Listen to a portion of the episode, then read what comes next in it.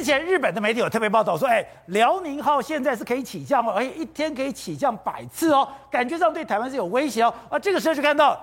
雷根号也来了，出云号来了，林肯号也来了，但有一个战舰，这个是底里波里号，它是两栖登陆舰，来到了以后，对不对？四大名捕会心事啊，不是，是四大战舰为辽宁号。那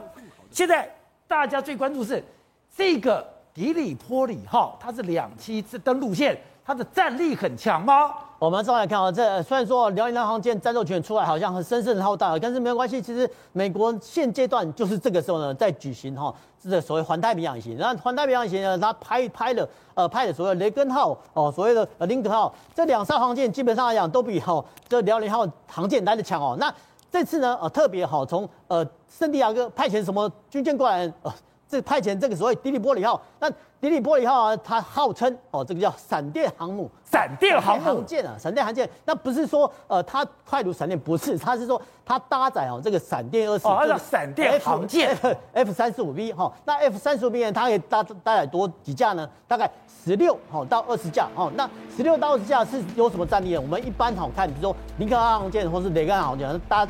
它大概是搭载哦一个中队的 F 三十五 C。才一个中队而已哦，好，那剩下的这三三个中队 F 十八，哦，S F 十八 E F，那所以其实，呃，一艘哦，迪里波里号这个两栖登陆舰，其实它搭载的 F 三十五 B 的数量就比